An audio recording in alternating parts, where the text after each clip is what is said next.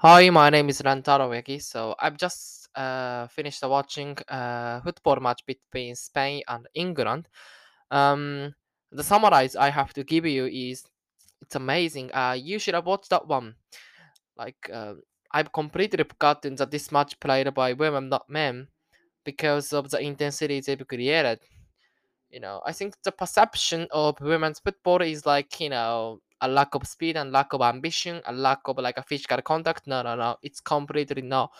Like uh, the way they played, uh, is equal to like uh, I don't think uh, it's a men's game, but you know the desire they've shown is as much as like um uh what men show on the pitch as the Premier League or whatever.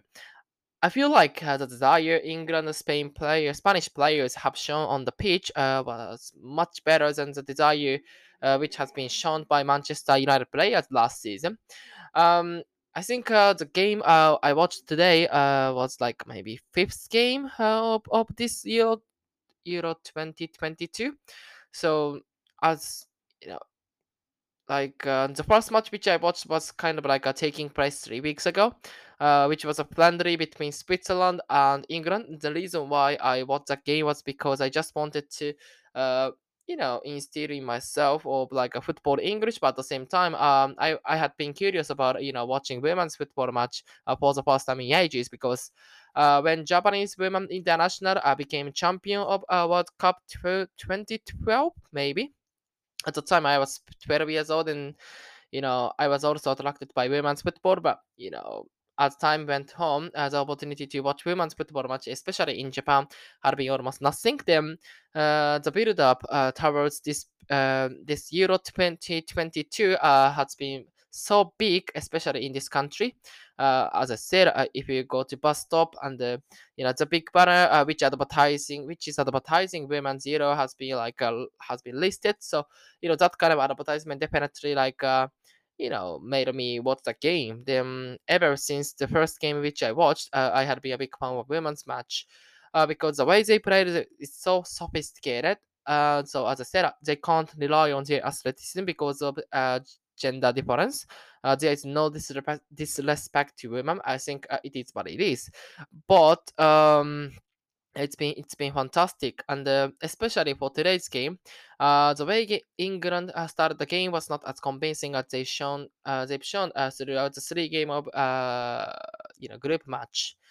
I think Spain uh, were front put them. You know, it was Spain uh, who put, who put themselves ahead earlier than England. Then Spain was only maybe six minutes away from you know going to semi-final for the first time, but you know Sarina Wiegman, uh, who is England manager, you know substituted player in a good way. Then it paid off.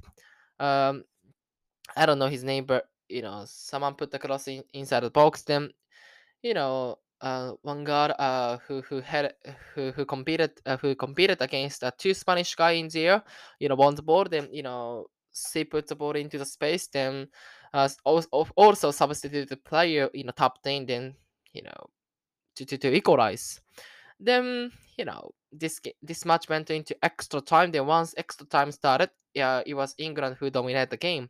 Uh, Stanway, you know, dribbled a little bit. Then you know, she found uh, she found herself, you know, good space in front of her. Then you know what she did was not to like pass the ball to White. What she did was you know put the trigger and then let's let's see what's gonna happen.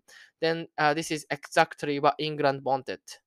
Um, yeah, she scored from distance. Then England managed to go through quarterfinal. Then uh, they they have to prepare for semifinal, uh, which will take place on Tuesday. Yeah, yeah, it was it was so so good. And uh, at the same time, yesterday I watched a documentary of like uh, how progress women football has been uh, for the past ten years. A lot of like uh, players uh, have struggled to like uh, put their authority on women's football because compared to men's football, uh, the size of the football is also different, and uh, you know the attraction by spectators and the attraction you know by players also is not as big as that. But you know, finally, uh, England match has already been sold out everything. Um, the fact uh, that today as well, uh, the atmosphere created by parents is also fantastic. Um, yeah, tomorrow, uh, I've been fortunate enough to be able to go to stadium uh, uh, uh to, to watch like uh, uh who else Germany against uh, uh Austria. So this is something which I can be looking forward to. Yeah, like uh, the what I what I what I like what I felt throughout this match was like, oh, this is exactly what I want to work for in the near future. So, you know, it it like enabled me to remind uh, myself of you know why I came to this country. You know, the reason why I came to this country was because I just wanted to like improve my English to achieve what I want to achieve. Then what I want to achieve is to become a football interpreter. Then the reason why I I've wanted to become a football interpreter is something which I haven't thought about too much. Um, you know, every time I was asked why you want to become a football interpreter, you know, my answer is always like, you know, I like studying English and I like watching and uh, involving football. So once I can like, um, you know, connect uh, those things together, uh, it'll be very fantastic for me. So this is uh, the answer which I always give someone. But this game uh made me realize made me realize that you know the reason why I definitely want to become a football interpreter is because I want to feel that kind of excitement uh, being a member of staff of football club. That's the reason why I've been working so hard. I've been willing to sacrifice a lot of things. Yeah, then you know being taught uh, by women's match uh, was something that I didn't expect too much. To be fair, uh, there is no disrespect to women's football match, but yeah like uh yeah thankfully um yeah coming thankfully like you know i can remind myself of you know how important it is to like uh, immerse myself with uh, that kind of experience uh which is related to the fu- future job which i want to do. Yeah definitely low so i i think uh, my speech has been very disorganized because uh, you know just just uh just uh having finished watching the match then you know i just speak uh how i how i been wanting to speak. So yeah hopefully it's uh easy for you to listen to. Um yeah but you know what, what i want to mention here is you know if you live in japan or not? If you live in especially in this country uh, i highly recommend uh, that uh, you should watch that match because um, you know if you live in this country uh, it's it's it's free for you to like uh, you know watch that much then yeah if you live in japan so it's gonna be very difficult to like uh, you know wake up a little bit earlier than usual then you know you know like uh, you know yes i think you have to use illegal site uh, which is uh which un- which is unrealistic. But yeah anyway it's it's nice to like uh, you know look look up uh, the, the the history of women's football because this is uh, something that uh, all football fans have to know i think. Yeah you know recently um yeah of course uh you know my my first team is tottenham.